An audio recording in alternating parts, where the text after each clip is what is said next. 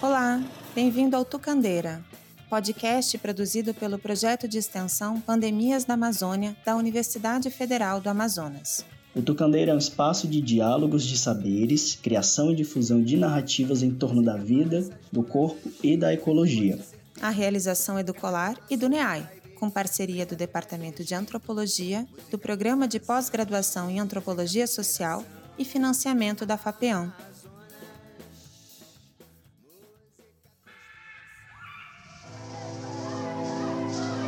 Olá, você está escutando mais um episódio do podcast do Candeira, continuidade da conversa iniciada no episódio anterior, Mulheres Indígenas, Lutas, Resistência e Protagonismos. Eu sou Gabriele, aluna de Ciências Sociais da UFAM e membro do projeto Pandemias na Amazônia. Eu sou Marilena, assessora da CI Brasil.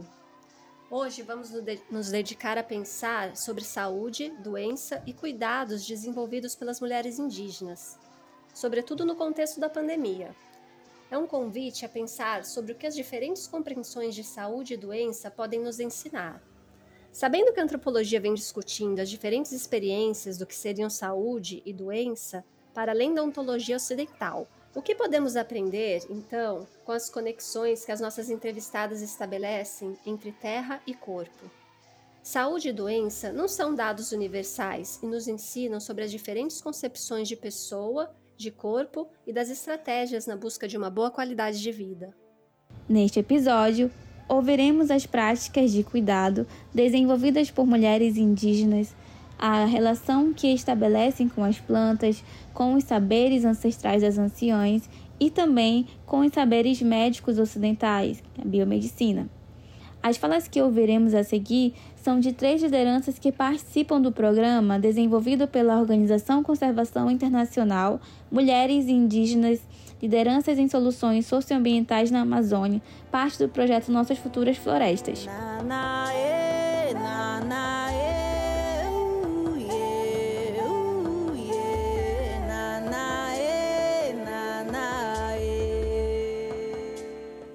não tem como falar de corpo sem terra.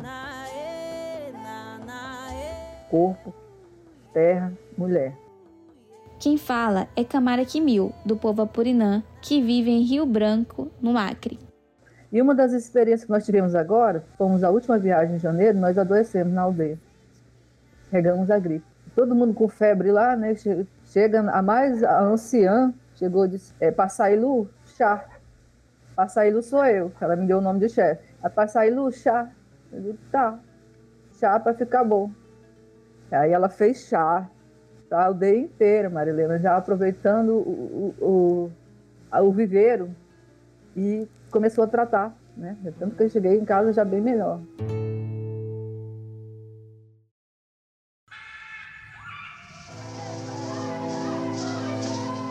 Situação vivenciada por Camara nos alerta para muitos elementos que chamam a nossa atenção.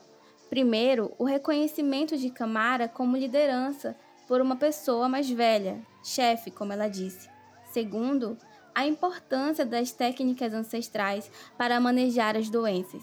E terceiro, ao papel fundamental das mais velhas e da memória de mulheres sobre essas tecnologias de cuidado. Por fim, para quem o chá é preparado, o cuidado aqui é coletivo e comunitário. O projeto desenvolvido por Camara, junto à Conservação Internacional, pretendeu fortalecer seu caráter comunitário das práticas de cuidado através das plantas. No caso, com a construção de uma farmácia natural junto ao Jamamadi, povo vizinho aos Apurinã, com os quais desenvolvem diversas formas de aliança na luta em defesa dos seus territórios. Segundo Camara, as mulheres de Amamadi da aldeia Luges, onde o projeto foi desenvolvido, colhem plantas medicinais dentro da mata nativa, com auxílio dos pajés e dos mais velhos, trazendo mudas de plantas para reprodução dentro dos viveiros, chamado por elas de farmácia natural. O intuito é possibilitar, através da reprodução das plantas, que cada morador ou moradora também construa seu próprio canteiro medicinal e, com isso, fomentar a troca de mudas entre diferentes aldeias de Amamadi. Afinal, sabemos que trocar mudas é também trocar conhecimentos, afetos, e vivências compartilhadas com as plantas e com outros humanos, que são fundamentais alianças para o fortalecimento dos corpos. Trocar mudas é criar e fortalecer vínculos e uma memória comum. Na, na, e, na,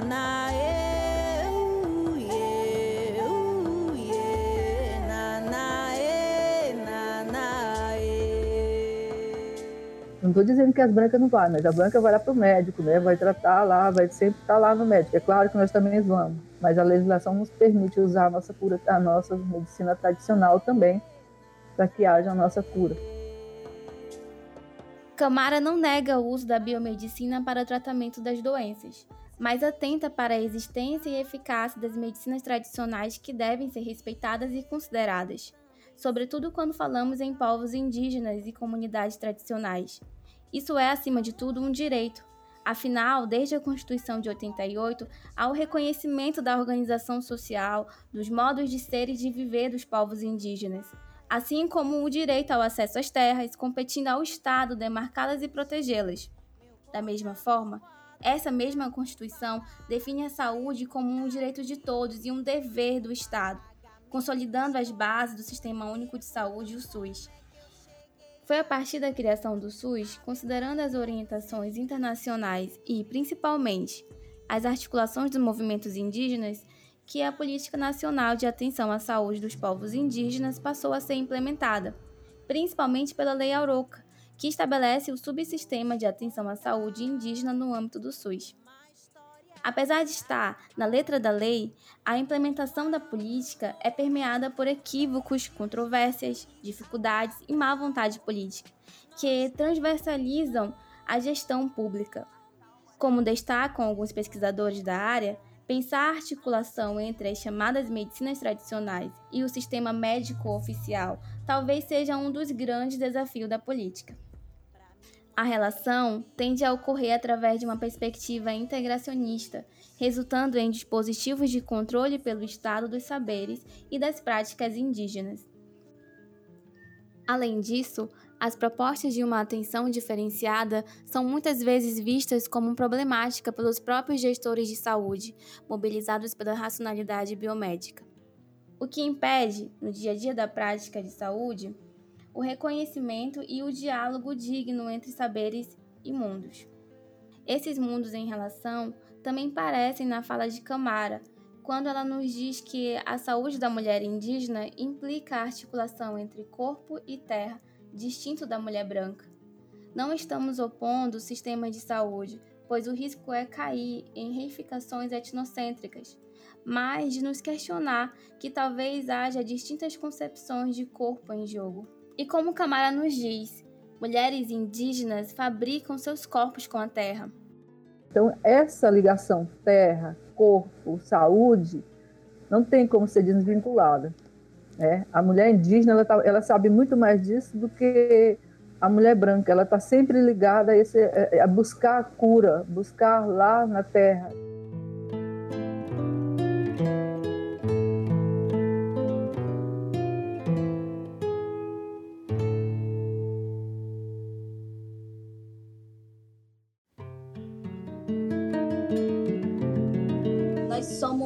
Mulheres, né? Mulheres corpo. Nós mulheres indígenas, nós entendemos o território como uma mulher, que é o território que dá vida, é o território que dá luz, é o território que é a nossa mãe, é para onde a gente tem onde para voltar. Esta é Samila, jovem comunicadora indígena Saterê Maué de Manaus. É, nós entendemos nós povos indígenas como parte de uma conexão com a natureza, com os seres vivos. Nós também entendemos que nós somos raízes, nós somos árvores, nós somos folhas, nós somos sementes. As raízes são os nossos ancestrais que estão no nosso território, é por isso que a gente precisa da terra indígena demarcada e as nossas lideranças são os nossos troncos, a base do movimento indígena brasileiro, e a juventude e as crianças são os frutos e as sementes que estão aí é, para dar continuidade à luta do movimento indígena. A fala de Samela nos faz pensar que talvez haja umas outras experiências da temporalidade que rompe com a temporalidade linear colonial, onde ancestrais lideranças, jovens e crianças fazem-se juntos. Nessa terra corpo de mulher que para e cria aqueles que lutam pela sua permanência, que é também lutar pela demarcação das terras indígenas. E o que a demarcação das terras tem a ver com a saúde indígena? Entendemos que defender o território indígena contra as invasões coloniais capitalistas e contra as negligências estatais é defender a terra-corpo da mulher que gera vidas indígenas e vidas mais que humanas. É também se opor à lógica da expropriação e subordinação em nome do progresso. Uma relação que parece ser crucial para a compreensão do que é a própria saúde. Muitos pesquisadores, por exemplo, Stellangdon, chamam a atenção para uma compreensão integrada e abrangente da cura, como restauração do bem-estar e das relações ameaçadas pela doença. Ou seja, a cura não é apenas uma ausência de sintomas da doença, como na perspectiva biomédica, o que inclui uma atenção às relações com mais que humanos que constituem os territórios indígenas e o próprio ser indígena, como o Samana nos fala. Nós somos árvores.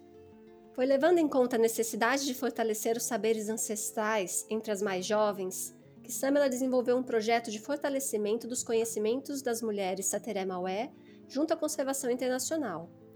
O projeto visou realizar rodas de conversa, oficinas de, de, feitura de mudas de plantas medicinais e trocas de semente entre mulheres jovens e mais velhas, possibilitando troca de saberes entre indígenas Sateré Maué que vivem no contexto urbano da cidade de Manaus e comunidades da terra indígena Andiramaraú. Uma forma de manter vivos saberes ancestrais e estreitar os vínculos entre indígenas em contexto urbano e em aldeias. A urbanização, mesmo vivendo na cidade, nos unimos por um ideal, na busca pelo direito, território ancestral. Vou te contar uma história real.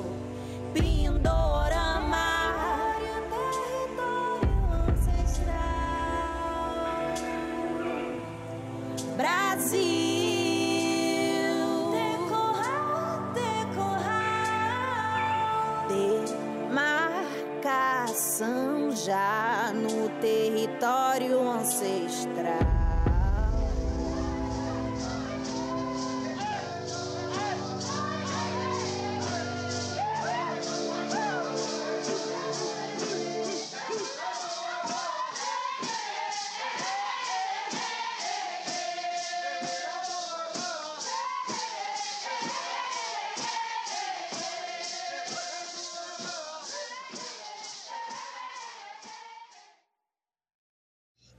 Conseguiu ir para as comunidades desenvolver uma ação, né, que se chama Projeto Agrovida, onde o objetivo desse projeto é resgatar as culturas, né, resgatar os costumes. Essa é a Josiane Ticuna, que mora na aldeia indígena Ticuna Bom Jardim 1, na cidade de Benjamin Constant, Amazonas. Agrovida é o nome do projeto que a Josi desenvolve. Ele foi idealizado em 2016 e teve sua continuidade recentemente junto com a Conservação Internacional. O Agrovida tem como objetivo principal resgatar, através de oficinas baseadas nas técnicas da agroecologia, a importância do trabalho das mulheres indígenas na prática agrícola, assim como na culinária, no uso das plantas medicinais, nas artes e também através dos artesanatos e dos cantos, e no cuidado com a terra, visto que são as mulheres, na perspectiva do Ticuna, que são as responsáveis pela manutenção e plantio das roças, pela alimentação da família e pela transmissão desses conhecimentos para as crianças. Tanto o projeto de Josi quanto o projeto de Camara e de Samela foram profundamente marcados pela experiência com a pandemia do coronavírus. Nesse aspecto, a fala inicial da Josiane ressoa a experiência vivida e narrada no início desse episódio por Camara, ressaltando a importância das mais velhas e seus conhecimentos ancestrais para lidarem com a doença. As mulheres foram muito, muito sábias, né? As nossas anciãs, inclusive a dona, é, dona Orminda de Betânia, de 72 anos, foram elas que descobriram, foram, foi preciso voltar lá na memória, né, lembrar como, como é que se curava antigamente de doenças que não, não tinha medicamento ocidental, né, como hoje. Então, elas tiveram que fazer uma força, voltar. Então, quando elas descobriram que tinham como se prevenir, elas foram para a mata, reuniram um grupo de jovens, de, de famílias, foram atrás e começaram a acender é, é, ninho de marimbundo em cada canto de aldeia, foi assim que eles se preveniram da, da Covid, né? Então, isso é importante trazer, o, o quanto que as mulheres têm um papel importante.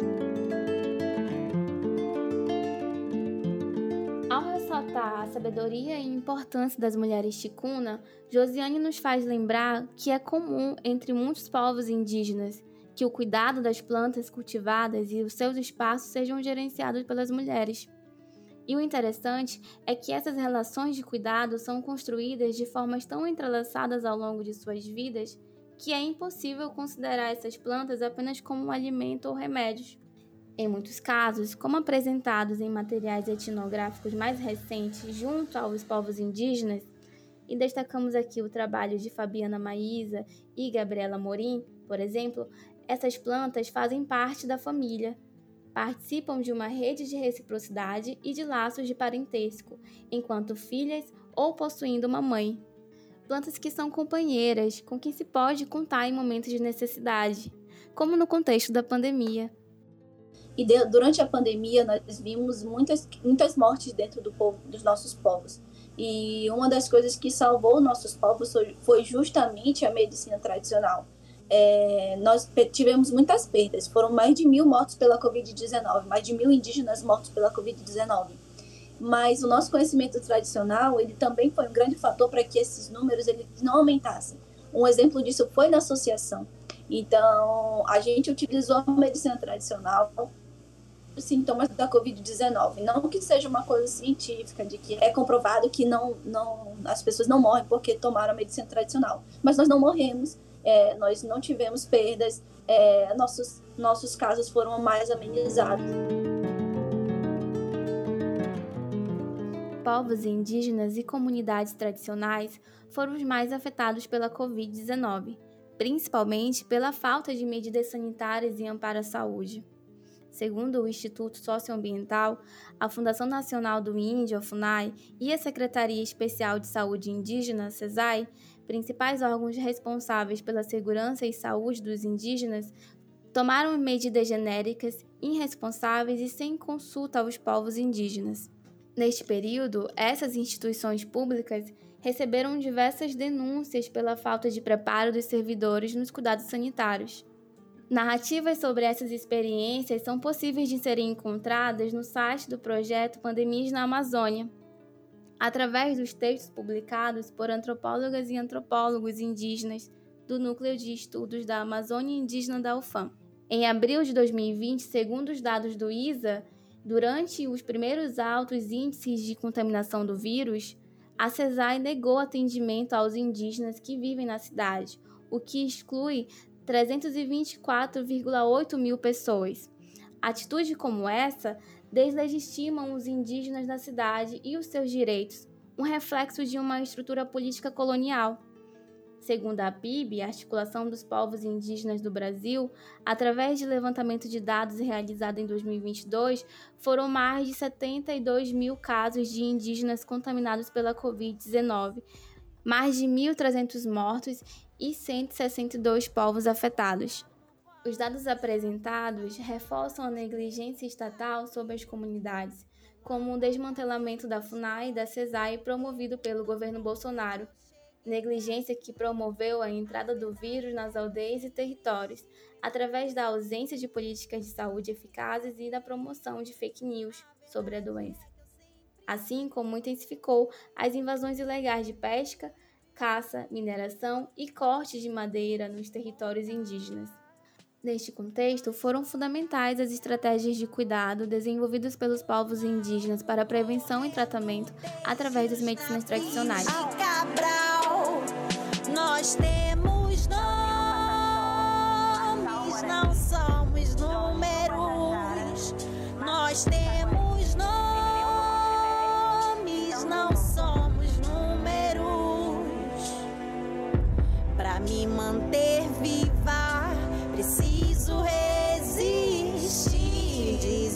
Tempos pandêmicos, isso aflorou mais ainda. Quem fala novamente é Camara Kimil. Eu vou falar a partir do, do, do, do nosso projeto. Aflorou isso nelas.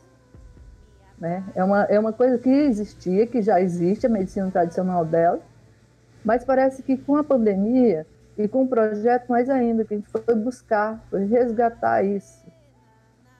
Né? nós temos inúmeras experiências de cura nesse projeto de pandemia lá. É tanto que essa aldeia tem 110 a 115 habitantes, morreu apenas um esses dois anos de pandemia. A arma de fogo superou a minha flecha. Minha nudez se tornou escandalização. Minha língua mantida no anonimato. Cair na mata. Então, é um conhecimento tradicional que a gente também vê que a juventude ela já não conhece mais. Que se não tivesse os anciões, muitos iam morrer, porque a juventude não conhece o conhecimento de fazer um chá, de fazer uma bebida, de fazer uma pomada, de fazer uma compressa, fazer um banho, um assento. E isso está se perdendo. Mulher Sataremaué jovem vê que eu não conheço tanto, é, que eu não conheço tanto quanto os meus ancestrais conhecem e que esses ancestrais eles podem se perder, podem falecer por conta da Covid, é a morte da nossa cultura e a morte do nosso povo. Então, é por isso que nós estamos é, tentando fazer esse reavivamento, essa resgate da nossa cultura e da nossa identidade através da medicina tradicional.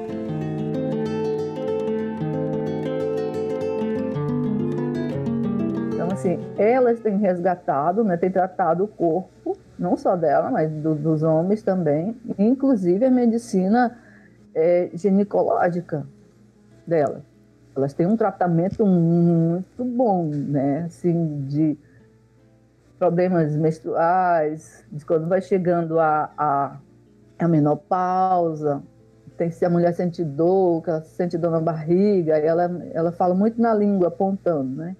A Nestina, que é uma das anciãs. Aí elas têm a medicação, o remédio dela.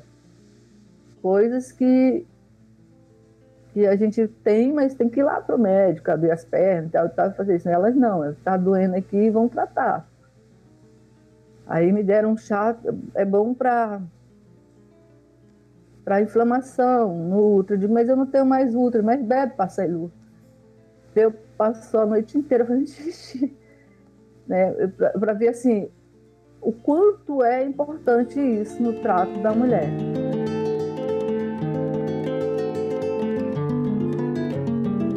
Muitas vezes não tem como se sair e ir até um médico. Trata em casa. Foi o caso também que aconteceu, acho que eu já relatei isso para a Marilena, de um senhor chamado Jacaré, lá, o apelido dele é Jacaré, mas o nome dele é Valdemar Jamamadi. Ele foi picado por uma cobra jararaca. Jararaca é sinônimo de morte. Que não conhece a medicina indígena. E chegando lá, é, eles trataram a, a com uma plantinha deles, ralaram e deram a medicação e o seu jacaré está lá. Eu conversei com ele e me mostrou a picada de cobra.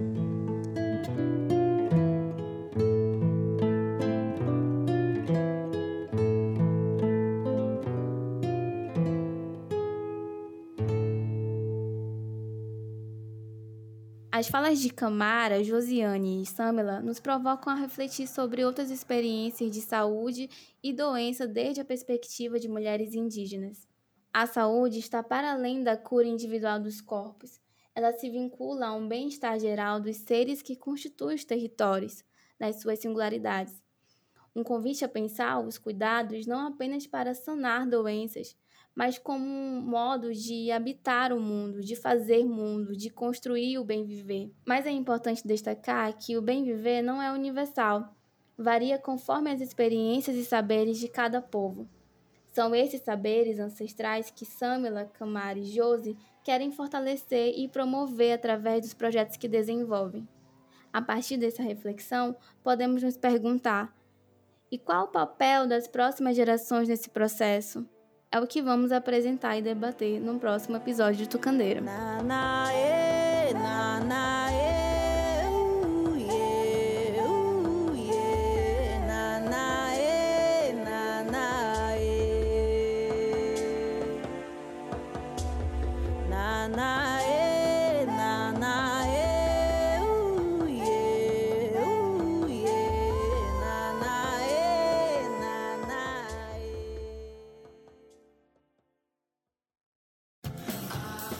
Você ouviu mais um episódio do podcast Tucandeira.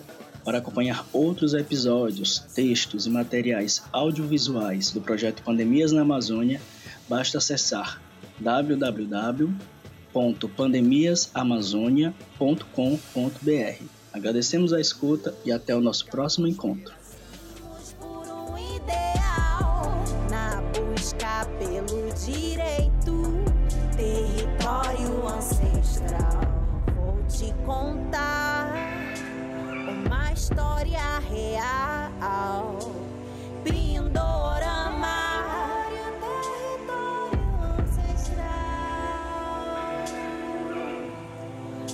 Brasil,